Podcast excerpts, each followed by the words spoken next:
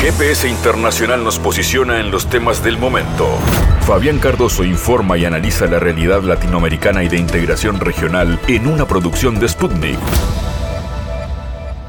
Cerramos una nueva semana en GPS Internacional, una producción de Sputnik a través de M24 97.9 FM en Montevideo y en mundo.sputniknews.com hacia toda América Latina en español. Varios temas, la posibilidad de hablar con la especialista en tecnología Verónica Sforzin. Brasil, la región y la pelea tecnológica del siglo, es el artículo que Verónica escribió en la agencia Telam en los últimos días. Y con ella eh, queremos hablar sobre la importancia de avanzar en la economía del conocimiento a partir de la articulación de todos estos sectores involucrados. Eh, esto tiene que ver con el mensaje que dejó el presidente Luis Ignacio Lula da Silva, presidente de Brasil, en la última cumbre de CELAC respecto a la soberanía, eh, la soberanía en cuanto a la comunicación y a la tecnología y el impacto que eso puede tener también en los medios de comunicación. Vamos a hablar con Verónica sobre este importante tema. Iremos también hacia Honduras, allí está Blas Barahona eh, vamos a hablar de lo que ha dicho la presidenta Xiomara Castro, que afirmó la noche del 30 de enero que buscará desmontar el modelo económico neoliberal, el cual consideró excluyente y agotado. ¿Qué pasa con estas declaraciones bastante fuertes de la presidenta eh, Xiomara Castro y cuáles han sido los primeros pasos que ha dado en este año de gobierno el nuevo gobierno de Honduras a nivel local internacional? Como siempre, espacio para la música, eh, para el teatro, para la cultura, en este GPS internacional, siempre variado, que cierra la semana y comienza de esta manera. En GPS Internacional localizamos las noticias de América Latina.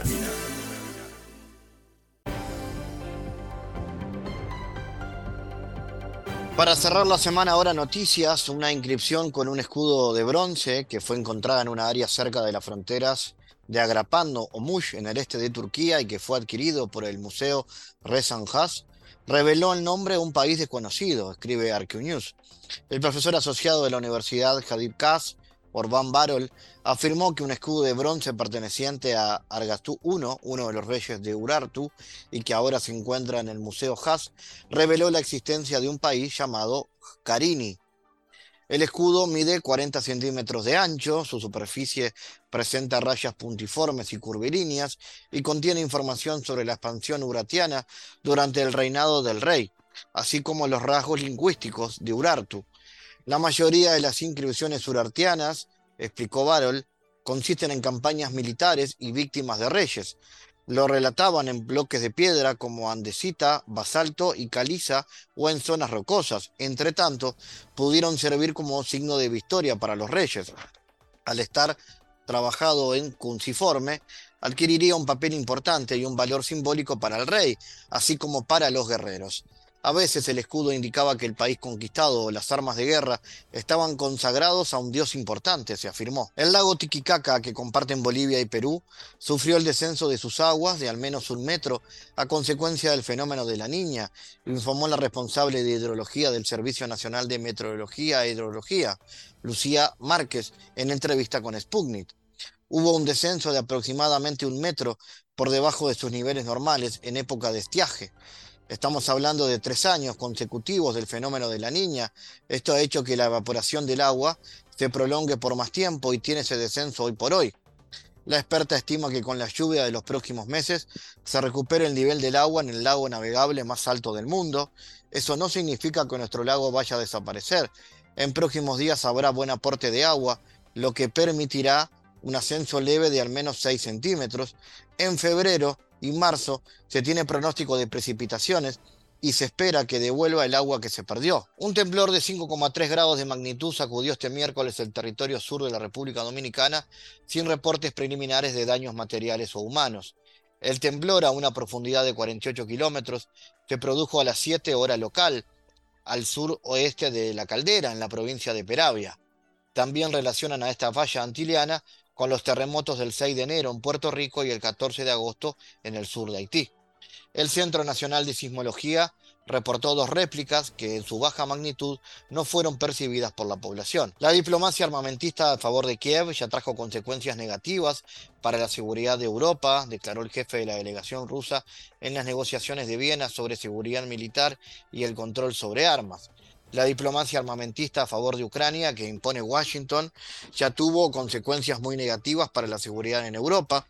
También hace daño tanto a la economía global como al bienestar de la Unión Europea, obligando a los países de la región a aumentar las asignaciones para la defensa, afirmó Garilov al intervenir en el foro de la Organización para la Seguridad y la Cooperación en Europa. El diplomático señaló que Washington, al incentivar a sus aliados a que envíen su, su, material militar a Ucrania, impone a los europeos la firma de contratos sobre la adquisición de productos militares estadounidenses por muchos millones de dólares. Como resultado, la industria de guerra en Estados Unidos casi duplicó sus ganancias en 2022. Todo el mundo civilizado, inclusive los estados de América Latina, comprenden el carácter nefasto de la política de nutrir de armas a Kiev, se agregó.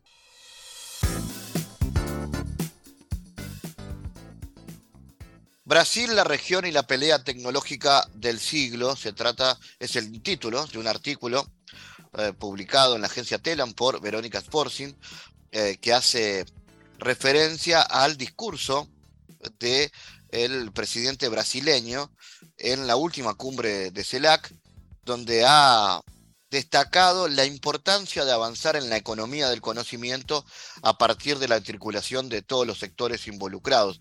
Más allá de la integración regional desde el punto de vista económico y político, hay otra integración que tiene que ver con la sociedad del conocimiento y tiene que ver también con la tecnología desde un punto de vista de soberanía. Vamos a recibir a Verónica en este bloque de GPS para hablar sobre esto, eh, qué significa estas palabras de Lula y cuál es la apuesta. Lo primero, definir, Verónica, es este concepto de economía del conocimiento y de soberanía tecnológica en clave de integración. ¿De qué estamos hablando? Fabián, un saludo a vos, a toda la, audiencia de Sputnik, GPS Internacional, un gusto estar acá con vos. Y bueno, como vos bien decís, eh, primero me parece que es importante marcar que hay un cambio geopolítico a partir de la asunción de, Lula da Silva en Brasil, el cambio de gobierno. Esto está posibilitando el relanzamiento de la CELAC, que es un, este organismo que nuclea a, todas las economías latinoamericanas. Y eh, a partir de esto, sin duda, podemos empezar a, pensar que tenemos muy buenas condiciones para avanzar en lo que es la soberanía comunicacional y tecnológica. Eh, la economía del conocimiento, la sociedad del conocimiento, eh, de lo que trabaja y de lo que plantea es la articulación entre la economía, no deja fuera la economía para nada, la tecnología en sí misma y toda la potencia que se desarrolla a partir de este, este funcionamiento sistémico con la inteligencia artificial, el Internet de las Cosas, eh, todo lo que trabajan las nuevas tecnologías, principalmente de la comunicación. Esto lo que permite es potenciar la economía, potenciar a las pequeñas y medianas industrias, porque pensemos que hoy toda industria necesita software, programas que mejoran las, sus condiciones de rendimiento. De hecho, se habla a nivel, a nivel global que estos nuevos cambios tecnológicos, más que un impacto fuerte en la producción, que a veces hay mucha, mucho mito construido ¿no? sobre cómo los robots están impactando en la órbita de la producción, en realidad esta economía del conocimiento lo que hace es modificar la logística dentro de las cadenas de la producción. Tiene mucho más impacto en la logística, en, el ordenamiento de la economía.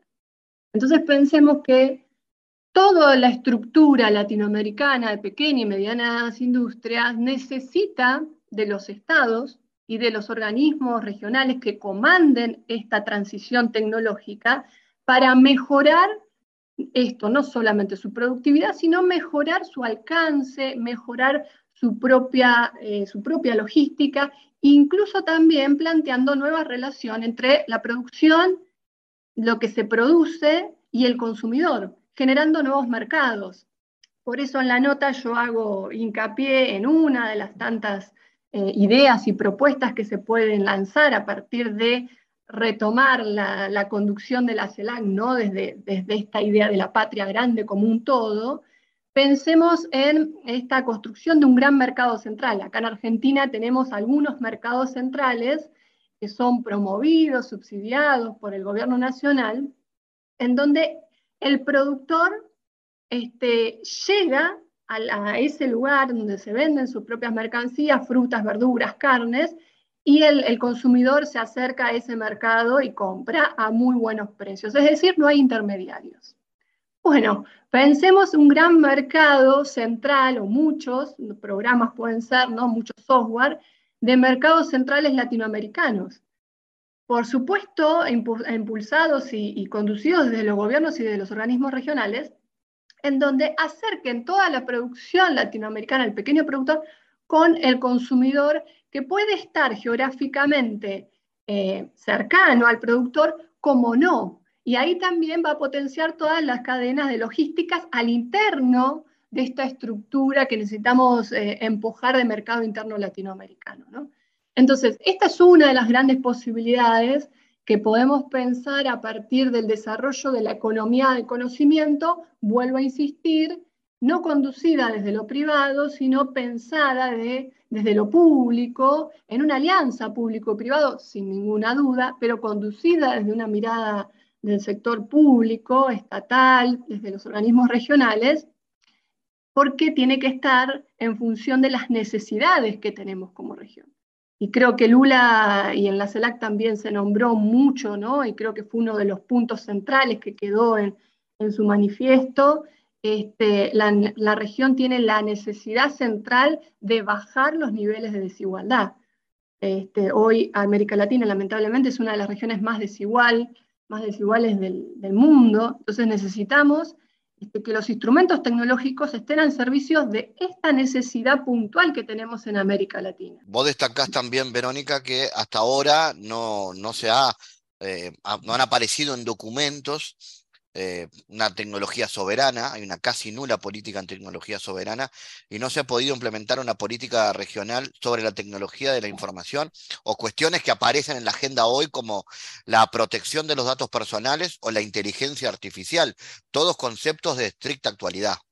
Sí, eh, bueno, eh, Fabián, yo hice mi tesis doctoral de la, a partir de todos los documentos de la CELAC y del Mercosur y de Alianza del Pacífico que tengan que ver con, en relación a las tecnologías de la información y la comunicación desde el 2005 al 2015. Lamentablemente lo que vemos ahí, las conclusiones que sacamos, es que eh, si bien en algunos equipos técnicos se tocó la temática, no se trabajó en profundidad y no llegó eh, desde el equipo técnico a traducirse en una política pública regional. Por lo tanto, lo que vemos lamentablemente en nuestra región es una gran subordinación a las tecnologías principalmente de Estados Unidos, angloamericanas.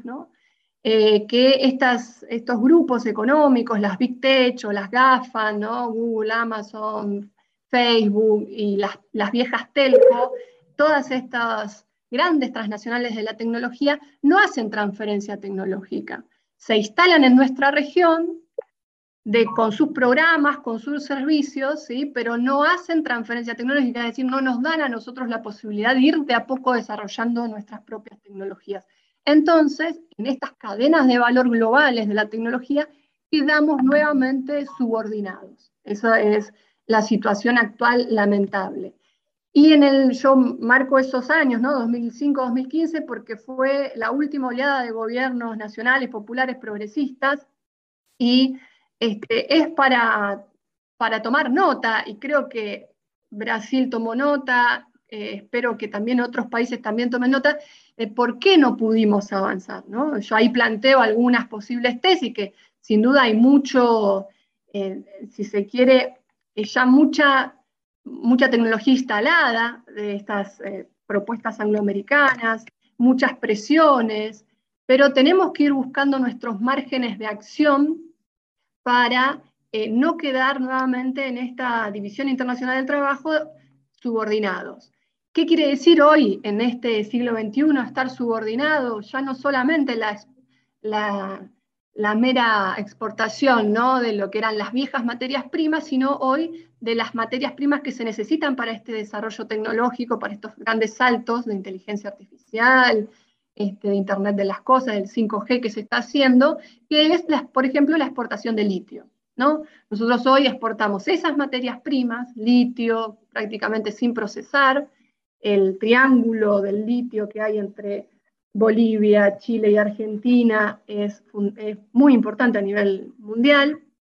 Este, exportamos también datos, esto hay que decirlo, toda esta nueva economía del conocimiento o esta economía 4.0, tiene muchos nombres, se basa en la acaparación, en, la monopolización de grandes cantidades de datos de las poblaciones, datos económicos, datos de salud, datos muy, digamos, muy importantes de todos nosotros, y la región está siendo una gran exportadora de datos sin regular eso. Los estados, más allá que en algunos, como en Argentina, exista la ley de protección de, datos, no se aplica realmente una protección frente a estas corporaciones de, bueno, para qué usan los datos, de que no se revendan los datos, ¿no? ya se sabe que hay mercados negros en donde las bases de datos de todos nosotros están permanentemente eh, a la venta. Entonces, ¿para qué se van a usar estos datos? Bueno, es fundamental que los estados sienten ¿no? a las corporaciones, creo que a nivel regional tendríamos más capacidad de hacerlo, porque hay que decir que estas corporaciones son transnacionales, son, tienen mucho poder a nivel global, pero otros, otras regiones ya lo han hecho, como la Unión Europea, ¿no? Eh, como el mismo Estados Unidos también muchas veces sienta en el Senado a, estas empresas y les pide explicaciones. Entonces me parece que tenemos que tomar esos ejemplos y los estados de la región y los organismos regionales también empezar a regular el uso de los datos de nuestra propia población. Eh, yo siempre digo lo mismo, acá en Argentina se dio mucho debate, y creo que en otras regiones está pasando lo mismo, respecto del censo. Nosotros hicimos el censo el año pasado bueno, ¿para qué se van a usar los datos? ¿Por qué el Estado maneja nuestros datos y demás? Pero no se pone en discusión que hay un permanente extractivismo de datos de todos nosotros a partir del uso de las redes sociales y la gente lamentablemente este, no se pregunta, porque no logramos instalarlo como una agenda social, bueno, ¿para qué se usan esos datos? Si se usan para venderme después la mercancía que yo eh, supuestamente este, necesito, hay que hacer una, hay que preguntarse, ¿no? Si eso es legal, si es ilegal, si está bien, si no está bien. Cómo tergiversa incluso, bueno, hay, mucho para hablar, ¿no? Pero cómo tergiversa los mercados. Porque si a mí me imponen las mercancías este, que Google quiere o que Facebook quiere, este, bueno, eh, estamos ya también eh, apostando a ese tipo de economía y no a las pymes, por ejemplo, de nuestra región. Ni hablar que también esto es un problema para las democracias, yendo más al plano político, eh, para las democracias, porque ya sabemos que esta construcción de los perfiles psicosociales que se hacen a partir de toda la extracción de datos, después también permiten que nos vendan ideologías, nos vendan candidatos, y bueno, es todo otro problema. Ahí aparece la cuestión de la manipulación informativa y la desinformación. Va a hacer referencia, por ejemplo, a un caso de absolutamente reciente que es lo sucedido en Perú y cómo también desde la desinformación se puede influir en la democracia. Totalmente. Yo creo que, bueno, también eh, es eh, este, estos análisis con mucha complejidad que hay que hacer, ¿no? Porque por el pueblo de Perú también está demostrando en las calles que las organizaciones sociales, los movimientos sociales, los movimientos sindicales, eh, tienen su propia agenda, plantean sus propios debates y cuando están convencidos salen a la calle a luchar por sus derechos. ¿no? Eh, creo que ha pasado en, América Latina en muchas, eh, tenemos muchos ejemplos, lo que pasó en Chile hace unos años, este, también las marchas masivas que se han dado en Argentina, creo que ahí está este contrapeso que, son, es la organización social, en donde cuanto más organizados estemos, menos capacidad de manipulación y de influencia de, eh, estas corporaciones eh, ideológicas, que son tecnologías de la información y la comunicación, pero sin duda también tienen un rol geopolítico, pertenecen a Estados Unidos.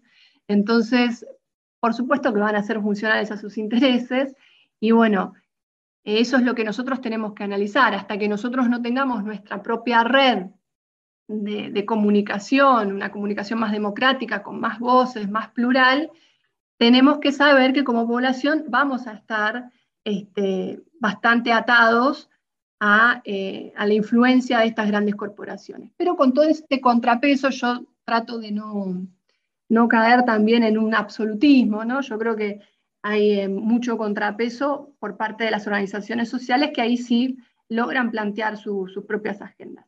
Sí tenemos ya casos muy estudiados de la influencia de estas big tech, de estas corporaciones, en procesos electorales. ¿no? Pasó en Ecuador, en el último proceso de las elecciones presidenciales, pasó en Brasil también, este, en, el año pasado, en la elección de Lula, este, pasó en Argentina en el 2015 con Cambridge Analytic, pero sigue pasando, en donde sabemos que hay eh, partidos políticos más conservadores que utilizan estas tecnologías, construyen alianzas con estos grupos de poder influencian con campañas sucias, este, cambiando, modificando el, escenario electoral. ¿no? Por eso se dice que la democracia realmente está en juego y los estados y los gobiernos tienen que pronunciarse en relación a esto.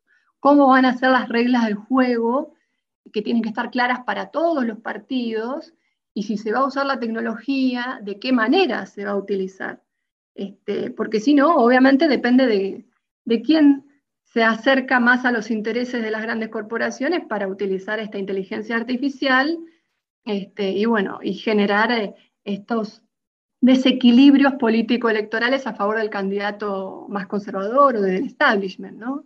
Entonces ahí tenemos mucho todavía que, que también que construir en, América Latina. Verónica, gracias por este análisis, por estar en GPS y por supuesto atentos a estos temas que tal vez no eh, figuren tanto en la agenda informativa día a día, pero que no dejan de ser eh, profundos y con mirada a largo plazo. Gracias, Verónica. No, gracias a vos, Fabián. Un abrazo a todos. Analizamos los temas en GPS Internacional.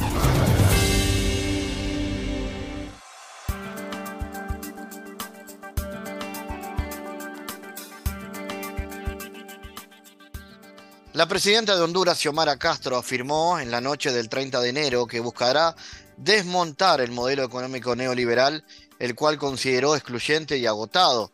Tenemos que desmontar este modelo económico que está agotado, es excluyente y se demuestra cuando el Estado no cuenta con recursos para atender a 4 millones y medio de personas en extrema pobreza que padecen hambre, sin escuelas, sin suficientes maestros ni centros de salud, indicó la mandataria en un mensaje a la Nación. Al destacar el esfuerzo de la Administración en el manejo de las finanzas estatales, resaltó las medidas de política fiscal y monetarias adoptadas por el gobierno del Partido Libertad y Refundación, Libre. Controlamos el valor del cambio del Lempira, se contuvo la inflación, que terminó cerrando en un 9,8%, y logramos que la economía experimentara un sólido crecimiento superior al 4,1 por encima del 3,5% promedio reportado en la región. Al referirse a la seguridad ciudadana, resaltó la suma de acciones contundentes para erradicar la práctica de la extorsión y las redes del crimen organizado mediante el decreto de estado de excepción en el 40% del territorio nacional, política que ha generado excelentes resultados el regreso a las clases presenciales en el sistema educativo y la reparación de mil escuelas de las 12.000 que el actual gobierno encontró en estado de franco deterioro, figuraron entre los logros enumerados por la jefa de Estado. Para analizar este y otros asuntos, estamos en contacto con el investigador hondureño Blas Barahona. Blas, ¿cómo analizas el pronunciamiento de la presidenta Castro referente a erradicar el modelo neoliberal en el país? ¿Y qué desafíos hay ante tamaña tarea? Bien, primero, muchas gracias, Fabián, por esta oportunidad y poder explicar parte de la realidad que vivimos los hondureños. En efecto, la mandataria presentó en su mensaje a la nación de cumplimiento de un año de, gobierno que iba a erradicar el, el modelo neoliberal, pero la palabra erradicar no, pues no es tan fácil decirlo, porque este es un, un modelo que tiene, se ha anclado y ya tiene más de 30 años de, estar, de estarse implementando en este país. El modelo neoliberal en Honduras pues ha causado grandes daños, producido grandes efectos, un nivel de pobreza que llega al 70, arriba del 70%, y en la extrema pobreza pues anda arriba del 40%, es a lo que se refiere la mandataria, de esos cuatro millones y fracción que viven en la extrema pobreza, casi en la indigencia. Por otro lado, este modelo también significó la privatización de todos los servicios públicos de las empresas estatales, que eran varias, y, y aquellas que no pudieron privatizar, pues no le fueron inyectando dinero fresco, ni fueron invirtiendo en tecnología, sino que las dejaron que se murieran por aflicción. Por otro lado, también ha significado una gran devaluación de la moneda que se ha venido, se ha venido deslizando de, desde que se implementó el modelo en la de, a principios de 1990 hasta la actualidad, don, una moneda que estaba al 2 por 1, dos lempiras por un, por un dólar y hoy estamos ya a 25 lempiras por un dólar. Eso significa que nuestra moneda se ha ido depreciando, ha ido perdiendo valor adquisitivo. De la misma forma, pues los trabajadores también vamos perdiendo ese poder adquisitivo en la medida que se va devaluando la moneda. Eh, el pago de la deuda externa ha significado casi el 45% del Producto Interno Bruto destinado al pago de la deuda externa. Y que en estos 12 años de gobierno del Partido Nacional de derecha, pues ha significado también un mayor endeudamiento para el país. Este planteamiento, esta propuesta de la presidenta, pues no deja de tener también sus, sus resquemores en algunos sectores de la sociedad, es decir, algún rechazo, sobre todo en la empresa privada, porque son los que más se han beneficiado con este modelo neoliberal. Eh, de hecho, que también es, en este gobierno también se han ido eliminando aspectos del modelo neoliberal, como el trabajo por hora que se tenía, donde los trabajadores estaban perdiendo sus derechos a la jubilación, a las prestaciones, a vacaciones, y entonces eran contratados por hora y se les pagaban únicamente las horas que trabajaban. Eso fue eliminado en este gobierno, han sido parte de los logros. Eh, de eso va también una fuerte oposición de parte de los sectores conservadores de derecha, sobre todo de, la empresa privada, ¿va? Y, y, del Partido Nacional y algún sector del Partido Liberal también, que son los que han estado en el poder y que son los, y que, son los que vinieron implementando este modelo. Entonces, hoy se está en eso, eh, eh, están recuperándose algunas instituciones que pertenecían al Estado, por ejemplo, la generadora de energía eléctrica, la empresa nacional de energía eléctrica, que prácticamente fue privatizada en el gobierno anterior de Juan Orlando, en este gobierno que acaba de terminar, que terminó el año pasado.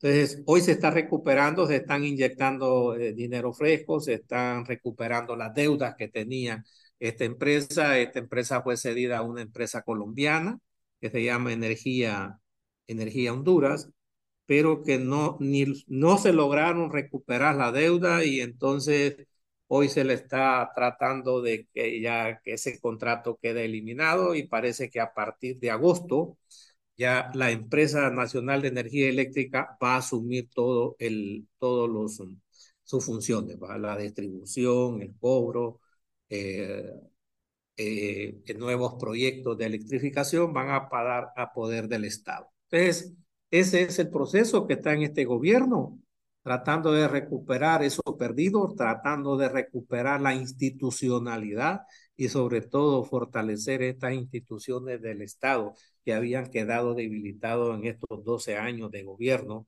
del Partido Nacional. Entonces, este es una, un, un desafío realmente el que está presentando la presidenta con esto del modelo neoliberal. No va a ser fácil, va. Hay, hay sectores que se oponen, eh, tanto de la empresa privada como otro sector también de la, de la misma eh, burguesía y algunos sectores sociales también opuestos a este modelo porque son los que más se han beneficiado del mismo.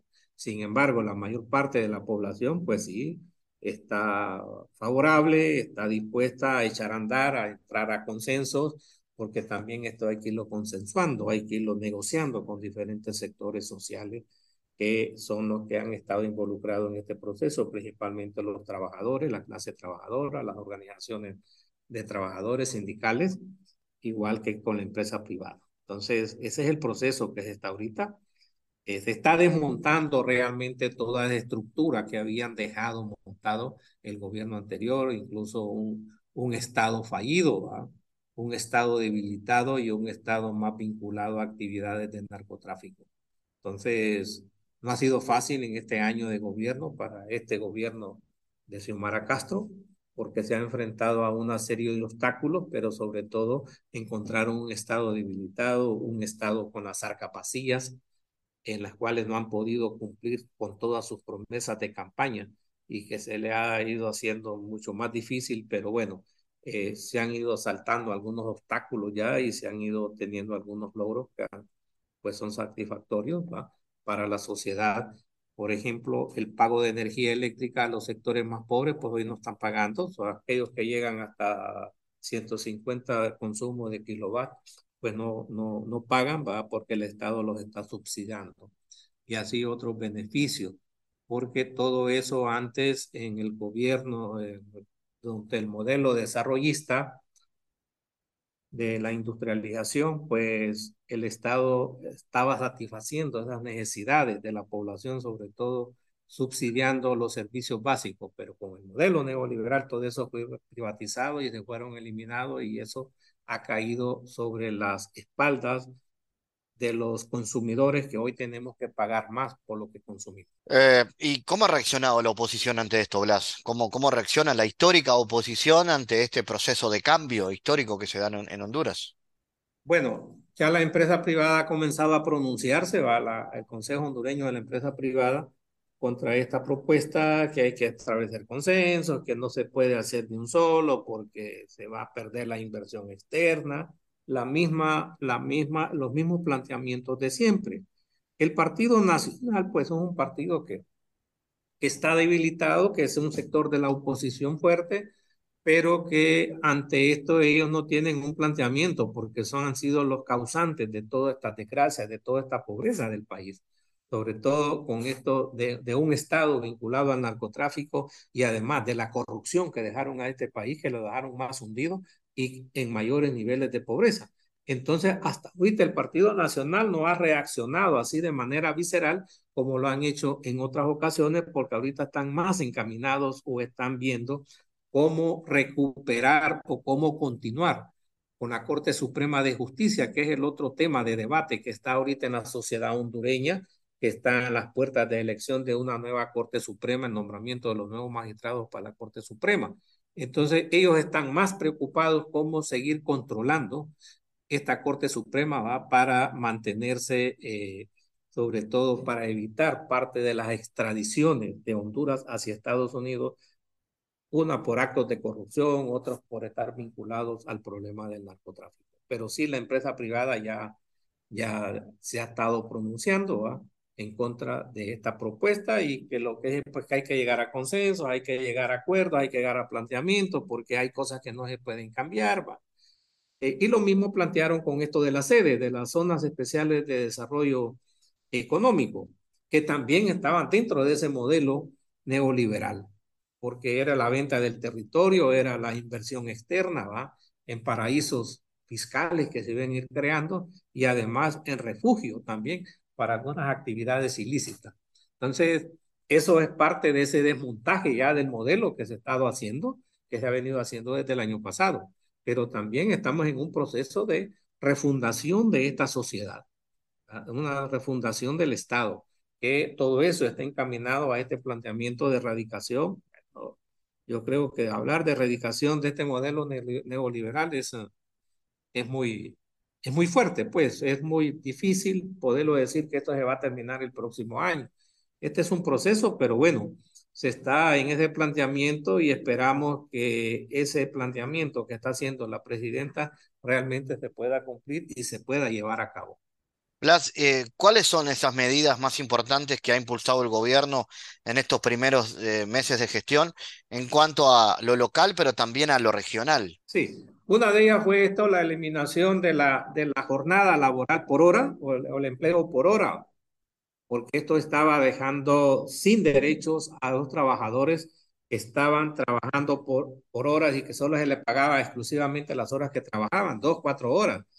Y esto definitivamente era un violación, una violación a los derechos laborales e incluso a la misma Organización Internacional del Trabajo, a los planteamientos ya estipulados en convenios internacionales. Esa fue una de las medidas. La otra que fue muy dura y con una fuerte oposición fue la eliminación de las zonas especiales de desarrollo, que era la inversión, eh, es decir, fue una ley aprobada en el gobierno anterior, el gobierno que salió de Juan Orlando, que se les otorgaba eh, concesiones especiales hasta por 199 años a esas empresas que vinieran a invertir en una zona determinada. Y eso implicaba alrededor de más de mil kilómetros cuadrados donde se iban a instalar estas empresas, estas sedes. Estas sedes iban a ser eh, unos protectorados, ¿va? Eran especie de enclave y que además violaba la constitución, de, la constitución nacional, la constitución del país, con esto de que el territorio debe de ser indivisible. Entonces, esto significaba otorgarle parte del territorio a, la capital transnacional. Eso fue eliminado, eh, fue una de las primeras acciones de este gobierno. Y todavía hay, hay dos empresas, dos um, dos grandes empresas que vinieron a invertir, desde ampararon eso a la ley de la sede, va, y ahora están demandando al Estado por el incumplimiento de eso. Entonces, está planteando una demanda internacional por dos empresas, una en el sur del país y la otra en las islas del Caribe, en las islas de la bahía que quedan en el Caribe. Entonces, está la expectativa de esa. Eh, eh, la, se está planteando la refundación de la educación, está planteando también la refundación del Estado, que eso es mucho más largo, por supuesto, y son ah, la, la, el subsidio a la energía eléctrica a los consumidores que, viven en condiciones de pobreza o extrema pobreza, eh, el subsidio a los combustibles, ¿va? se ha ido creando un subsidio a esos combustibles porque eh, con esto de la crisis de esta guerra entre Ucrania y Rusia, pues significó un aumento muy, muy fuerte a los combustibles y entonces el Estado ha tenido, el gobierno ha estado subsidiando ese consumo. Y bueno, y otras acciones que se han venido haciendo, pero estas son las más fuertes, las más, claro. las más impactantes que han habido. Y en ese marco aparece también una situación en cuanto a política internacional destacado, que ha sido el conflicto con, con Perú, ¿no? El retiro del embajador en Honduras por parte del gobierno de Perú. ¿Cómo ha impactado eso? Bueno, eh, ha tenido un impacto más en la derecha, en los sectores conservadores, y sobre todo en esos sectores de oposición vinculados al golpe de Estado que le dieron a José Manuel Zelaya, el esposo de la presidenta, en el 2009 porque en algunos ven que esa es una reacción de la presidenta en contra de ese golpe que le dieron a, a, Manuel Zelaya.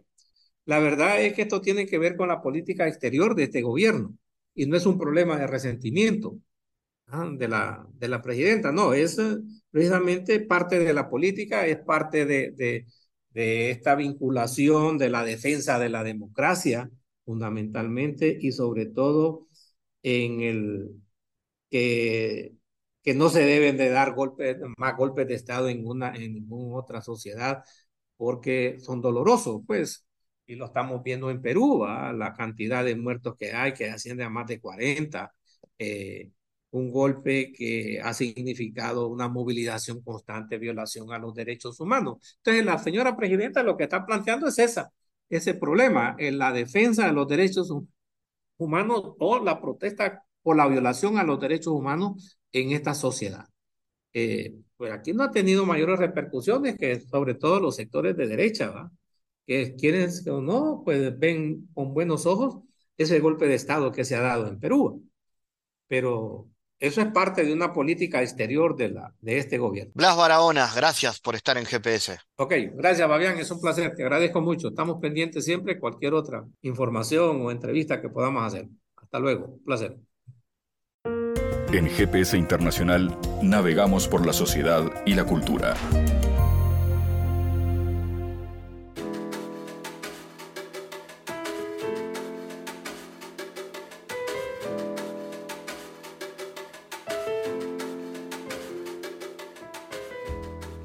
Bueno, estamos con Valentina Troche, bailarina y músico, que es miembro del dúo sincrónico, que formó parte junto a Axel Martínez.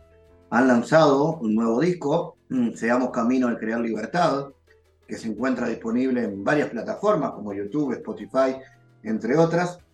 El disco conjuga elementos diversos de la música popular uruguaya y consiste en un llamado a la libertad en la creación y la exploración de la composición. Vamos a recibir a Valentina. Contanos eh, cómo nace la idea de crear este disco y qué motivó la inspiración para la composición y creación de este trabajo. Bueno, buenas, ¿qué tal? Eh, estamos... Em, ¿Qué motivó la inspiración? Em, bueno, el disco surge como una necesidad de, de registrar nuestros temas. Es el primer disco que lanzamos, es un EP de siete canciones. Este, como vos decías, están las plataformas como Dúo Sincrónico, Seamos Camino al Crear Libertad. Em, lo grabamos en la usina de Parque del Plata con Rodrigo Ortiz. Y, mm, y bueno, y surgió como necesidad, eh, ya te decía, de registrar un trabajo de más o menos cinco años, en el que estuvimos componiendo con Axel, primero haciendo versiones y luego, bueno, empezando a crear. Em, y, y bueno, las canciones llegaron como, digo llegaron porque yo siempre hace mucho tiempo escribo, me gusta escribir, eh, relatos, poesías. eh, y yo vivía en el Rincón del Pinar, en una cabañita enfrente al bosque, el arroyo, y en ese lugar aparecieron como las primeras canciones. Me llegaron como con melodías, a veces las grababa, a veces las escribía. Y bueno, Axel le ponía la guitarra. em, y fue muy, muy, muy fluido todo, como, como se fue dando. Em, bueno, hay algunas canciones, Resiliencia y Es el Amor, son con piano, esas las compuse yo, con ayuda de Axel también. La música es nuestra, es de los dos, las letras son mías. Y, mm, y bueno, un poco eso, como el entorno ahí de, la naturaleza. Yo viví toda la vida hasta los, bueno, hasta hace seis años vivía en Montevideo y un poco cuando me vine para la costa, este, que sentí así como un llamado de estar más cerca del mar, de la naturaleza, bueno, ahora estoy en Las Vegas, estuve por Neptunia también, siempre al lado del arroyo. Ahora estoy frente al Yaciré, Yacirí, el río de la Luna, es el Solís Chico, que así lo nombraron los vecinos, y bueno, y antes estaba en el Pando, primero del lado norte y después del lado sur, del lado de Neptunia, y bueno, y un poco como que eso se refleja en, en- en la mayoría de las canciones siempre se nombra algún pájaro, el sol, como bueno, eso, esa conexión ahí con, con el mundo de la naturaleza, ¿no? Que Ahí va. el- lo que habitamos. Y quería preguntarte por el, por el dúo, cómo surge, eh, a qué refiere el nombre también, ¿no? El dúo sincrónico. Bueno, el dúo surge, con Axel nos conocimos en una fiesta que se hacía en la placita del Rincón del Pinar. Eh, creo que era la fiesta de la primavera, si mal no recuerdo, donde había una, banda tocando y nosotros nos pusimos a, corear a la banda, digamos, a inventar coros y fue como muy espontáneo. Eh, y mm, yo le, dije si quería, como nada, juntarnos y él me contó que tocaba la guitarra y empezó a venir todos los jueves a casa, si mal no recuerdo. Él vivía en el Pinar también, pero eh, más para el lado del autódromo. Y bueno, y ahí empezamos a juntarnos en el rincón. Nada, surgió junto ahí como la amistad y la música en, paralelo, digamos. Eh, este, Axel es un poco más chico que yo, y, pero al toque tuvimos como una conexión así muy linda, desde nuestros seres así de, apertura y de, encuentro. Este, yo ahí ya tocaba el piano, estaba como mucho trabajando lo, lo que es la improvisación en el piano. Pero bueno, la- la- las primeras canciones, no, no sé si todas, pero bueno, eh, la mayoría fueron con la guitarra. Este, Salpicón, por ejemplo, que es una de las, de las primeras. Este, bueno, eh, nada, tiene como esas imágenes, ¿no? Dice el reflejo de la luz en el arroyo, el canto del venteveo, como... Este, y bueno, y después también eh, me preguntabas por el nombre, dúo sincrónico. Yo, bueno, tuvimos como varias, varias posibilidades de nombres. Este, eso fue Axel que quería ponerle un nombre al, dúo y bueno, y pensamos como varias posibilidades y yo había escrito un libro que se llama Sincronías, que es como bastante personal, que, tiene que ver con cosas que, me pasaron y que em, las sincronías eh, son como esos encuentros mágicos, esas casualidades mágicas este, que suceden este, en la vida y creo que cuando uno está como ahí en, un, en un camino de, conexión con, con, uno mismo y con el camino que va eligiendo, aparecen más sincronías que, no digo que nos marquen el camino porque eso, ¿no? Seamos camino al crear libertad es el nombre del disco, o sea, siempre desde la libertad vamos eligiendo, pero sí como, como una suerte de simbolismos o de o de guía, si se quiere, ¿no? O sea, sincronía es eh, cronía, creo que viene de Cronos, como el dios del tiempo, ¿no? Y, la sincronicidad tiene que ver con sucesos, eh, situaciones o, acontecimientos que se dan eh, como en simultáneo sin una explicación aparente, ¿no? Por ejemplo, una sincronía muy común es, yo qué sé, ayer, por ejemplo, le hablé de una amiga que hacía mucho que no veía, que hacía mucho que no nos escribíamos a otro amigo y hoy de mañana me, me escribió ella. Este, eso sería una sincronía, por ejemplo, ¿no? Pero, pero bueno, hay sincronías este, muy mágicas, algunas más eh, que podemos, a, veces se lo, se lo, atribuye como a la casualidad, ¿no? este... y, y, ustedes proponen cierto dejo filosófico detrás de las letras, ¿no? ¿Cuál es el mensaje que se quiere transmitir? Sí, sí, sí. De hecho, yo soy, soy profesora de filosofía y bueno, y hay como en, en, cada canción creo que hay como una mirada sobre el mundo, sobre los vínculos, sobre cómo, cómo nos relacionamos, cómo entendemos la vida. Eh, mm, no sé si, si llegaste a escuchar alguna canción en particular, pero pero claro, cada canción tiene como su, impronta, ¿no? Resiliencia, que es una de las que, las que compuse con el piano. Este, dice, somos los niños siempre, los de otro tiempo, somos las penas grandes que nos dejaron, somos la resiliencia retrospectiva, la sanación activa de las desdichas. O sea, como esas cosas que heredamos de nuestros ancestros, de nuestros padres y que a veces cargamos ni siquiera muy conscientes de ello y, bueno, y como la transmutación, ¿no? Eh, sin desconocer ese linaje, volvernos nosotros mismos y, encontrar nuestro propio camino. Em, por ahí, ¿no? Este, después, eh, alguien que canta en la ducha. o sea, si bien las letras son mías, muchas veces eh, las composiciones a veces también podían surgir a partir de una idea de Axel. En ese caso, esa fue una de las últimas canciones, alguien que canta en la ducha. Este, bueno, todos alguna vez cantamos en la ducha o cantamos, no sé, en la playa. este, como, como animarse a, a cantar, como también entiendo que así como la danza, la música y el arte en general, eh, para mí, no, quiero hablar por otras personas, pero es un, un camino de, de, mucha sanación. Es, em, ya sea de, poder como hurgar en, nuestro inconsciente o en nuestros lugares ahí que, a veces conocemos y aparecen en una letra.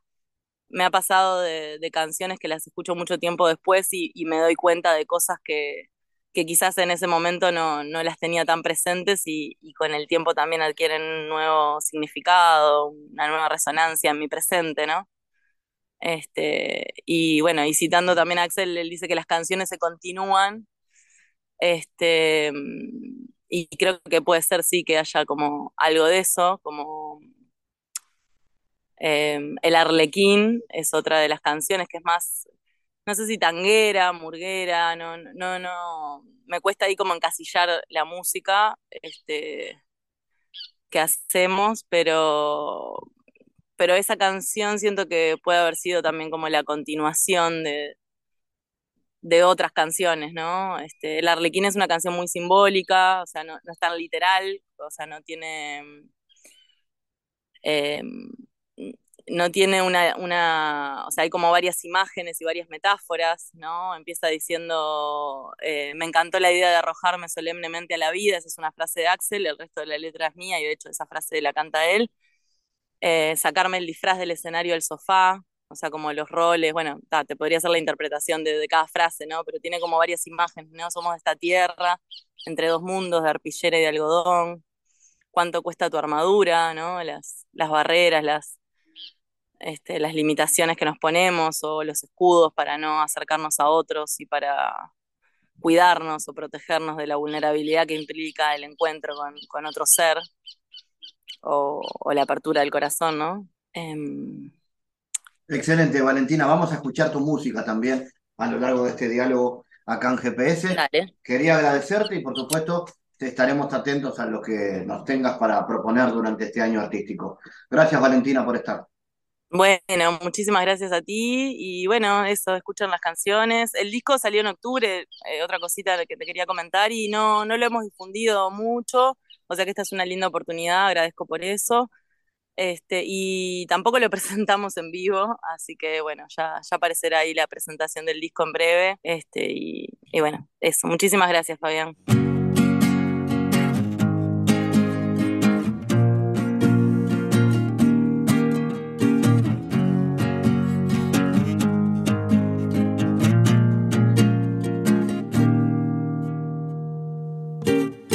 Salpicón de gotas de rocío, yo te doy el canto mío, el reflejo de la luz en el arroyo me entrevero.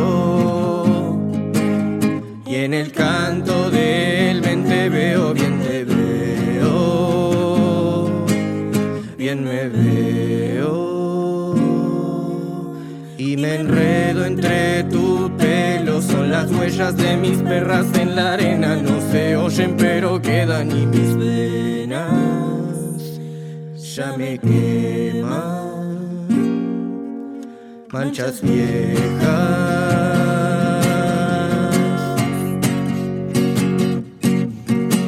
Viajas para encontrarte, para huir ninguna parte. Vos vibras para vivir, para encontrar. Pero el lugar que más buscas, ese es tu andar, es tu estandarte, ese es el arte de extasiarte al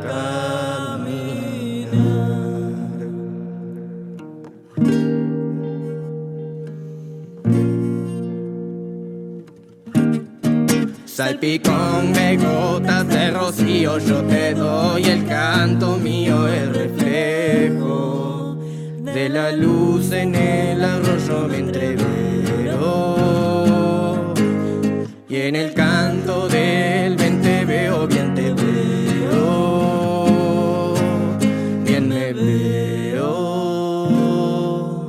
Y me enredo entre tu pelo, son las huellas de mis perras en la arena no se oyen pero quedan y mis venas ya me queman manchas viejas.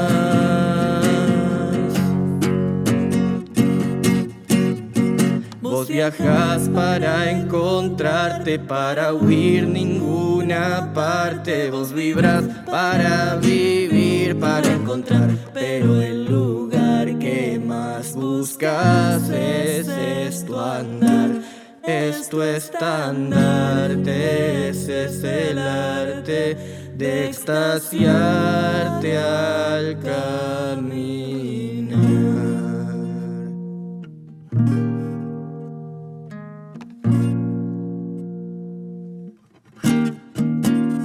Salpicón de gotas de rocío, yo te doy el canto mío, el reflejo.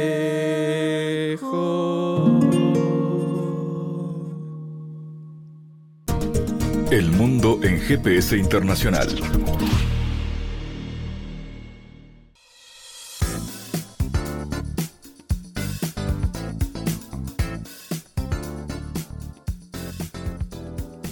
En Diálogos Geopolíticos analizamos diversos asuntos que atañen a la política mundial, desde el abordaje de los ámbitos multilaterales de articulación política a nivel global hasta las cualidades y los propósitos de las configuraciones regionales, tanto en América Latina así como en otras regiones. Nuestro objetivo es poner foco a una gran diversidad de temas que atañen a la geopolítica en el mundo contemporáneo. Para eso vamos a recibir a Santiago Caetano, aquí en GPS. Bienvenido, Santiago. ¿Qué tal, Fabián? Durante la columna de hoy continuaremos hablando sobre los desafíos en torno al desarrollo sostenible y en ese marco eh, sobre las principales críticas que recibe el paradigma bioeconómico.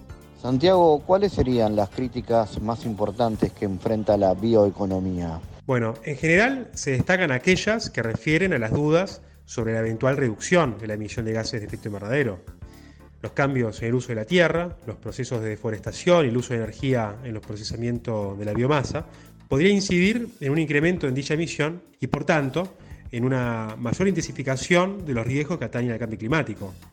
¿Y qué implicaciones negativas tiene esto en torno a los cultivos previstos por este paradigma, Santiago? Varios autores advierten que los cultivos previstos en el paradigma bioeconómico tienen un gran potencial invasivo, en tanto que son requeridos para ser altamente productivos y podrían competir con otras especies de plantas. Se alega que la inexistencia o insuficiencia de políticas públicas que regulen la invasión de cultivos con motivo de prácticas de cultivo no controladas podría resultar en la intensificación del uso de pesticidas, implicando los riesgos anteriormente mencionados referentes a la contaminación de los ecosistemas locales. Gracias Santiago por tu aporte a GPS Internacional. Gracias Fabián, hasta la próxima. Les recordamos las formas de seguirnos a través de nuestras redes sociales. Somos arroba GPS Inter en Twitter. Estamos también en la red Facebook GPS Internacional y a través de una lista de difusión a través de la red Telegram, donde habitualmente compartimos los contenidos de cada uno de los programas de GPS Internacional esta producción de Sputnik que se emite en M24 en Uruguay, en las radios públicas de Bolivia, en Radio del Plata en Argentina y a través de nuestra página mundo.sputniknews.com.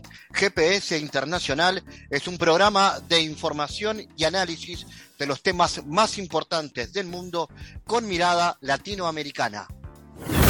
Fabián Cardoso en GPS Internacional junto a los protagonistas analizó la realidad.